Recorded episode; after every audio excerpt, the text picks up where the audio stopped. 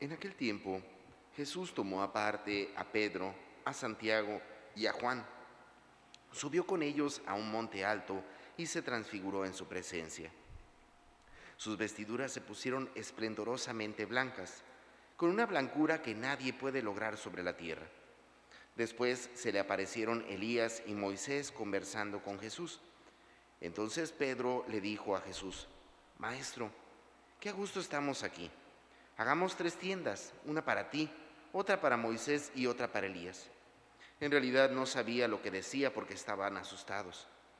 Se formó entonces una voz, una nube que los cubrió con su sombra, y de esa nube salió una voz que decía, Este es mi Hijo amado, escúchenlo. En ese momento miraron alrededor y no vieron a nadie sino a Jesús que estaba solo con ellos. Cuando bajaban de la montaña, Jesús les mandó que no contaran a nadie lo que habían visto, hasta que el Hijo del Hombre resucitara de entre los muertos.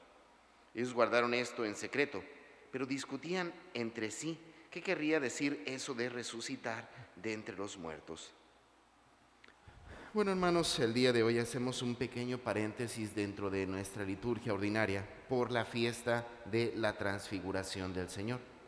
Recordemos este suceso porque ciertamente es uno de los más significativos dentro de la vida de Jesús, ya que mientras en todos los demás veíamos cómo el poder de Dios se manifestaba sobre otras personas, entendiendo esta realidad a partir de los milagros que hacía Jesús, bueno, ahora vemos cómo el poder de Dios se manifiesta en la misma persona de Cristo, ¿verdad?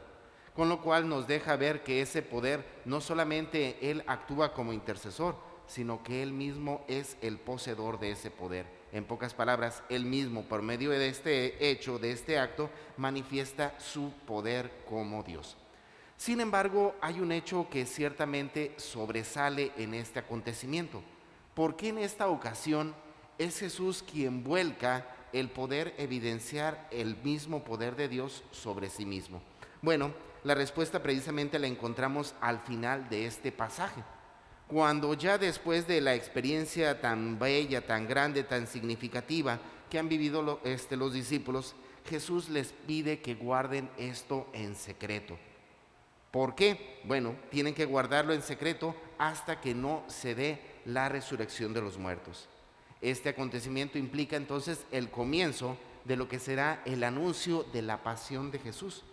Jesús, a partir de este momento de la transfiguración, estará repitiéndoles a sus discípulos con bastante insistencia el hecho de que el Hijo del Hombre, el hecho de que Cristo tiene que padecer y morir para poder resucitar. Comienza a pregonar la cruz, situación que no es fácil de comprender. Sin embargo, hermanos, tenemos que reconocer pues yo creo que a nadie, nadie de nosotros podemos asimilar o aceptar con facilidad la cruz. ¿Por qué? Porque por la misma naturaleza nuestra, pues todos huimos al dolor, todos huimos al sufrimiento. Dígame quién de los que estamos aquí desea, busca o trata de encontrarse con el dolor y sufrimiento simplemente por el dolor. Pues yo creo que nadie, en verdad.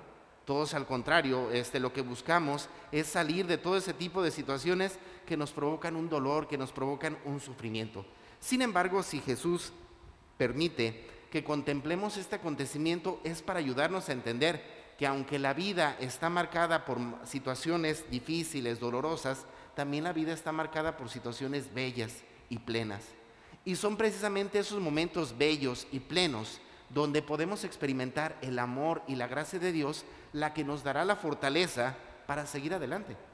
Insisto, imagínense el dolor tan grande que van a experimentar los discípulos de Jesús al haber puesto todas sus esperanzas en Él y ver cómo literalmente es asesinado y ver cómo literalmente es, eh, acaban este, con Él los poderes del tiempo, de los, los poderes del mundo.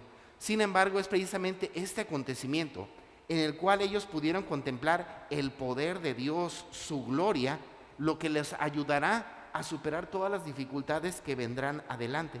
Y eso es importante, hermanos, porque en la vida ordinaria, en nuestra vida espiritual, tenemos que aprender a guardar como tesoros esos momentos. Porque, insisto, son los que nos ayudarán a hacer frente a todo este tipo de situaciones. San Ignacio de Loyola recomendaba, pues de repente hacer un buen análisis de nuestra vida y tratar de ubicar todos esos bellos momentos, esos momentos significativos, esos momentos de la gracia de Dios. ¿Para qué? Para que cuando llegaran otros momentos difíciles, la memoria, el recuerdo de esos acontecimientos ciertamente nos den la fortaleza y la esperanza para salir adelante, ¿verdad? Eh, yo tengo muy presente ahorita pues, la situación de la muerte de mi mamá. Y algo que a mí me ayudó a superar esta situación fue precisamente el contemplar cómo ahora ella se sea partícipe de una realidad que yo ya tiempo venía experimentando con otros familiares difuntos. ¿A qué me refiero? Bueno, pues ciertamente yo recuerdo dentro de mi ámbito personal, de oración, de diálogo, pues constantemente eh, eh, buscaba comunicarme con otros familiares y de alguna manera he experimentado de parte de ellos su intercesión, su ayuda, su gracia. En ese sentido, pues para mí fue a lo mejor un poco más fácil de aceptar esta realidad al darme cuenta pues que no es que mi mamá se iba, sino de que ahora mi mamá asumía una realidad nueva, diferente, junto con otros familiares, junto con otras personas que también han sido significativas para mí. De tal manera que, insisto, hermanos, esa perla, ese aliciente, ese hecho de poder contemplar la gracia de Dios que se manifiesta sobre nuestros familiares difuntos, pues ciertamente fue la que me ayudó pues a contemplar ahora a mi madre en una realidad completamente diferente. Por ello, hermanos, es importante, insisto, que aprendamos a ubicar esos momentos fuertes de gracia en nuestra vida, para que cuando se presenten situaciones difíciles, sean precisamente ellos las que nos alienten a permanecer en fin, a permanecer firmes, pero sobre todo a fortalecer nuestra fe con la esperanza de la vida eterna.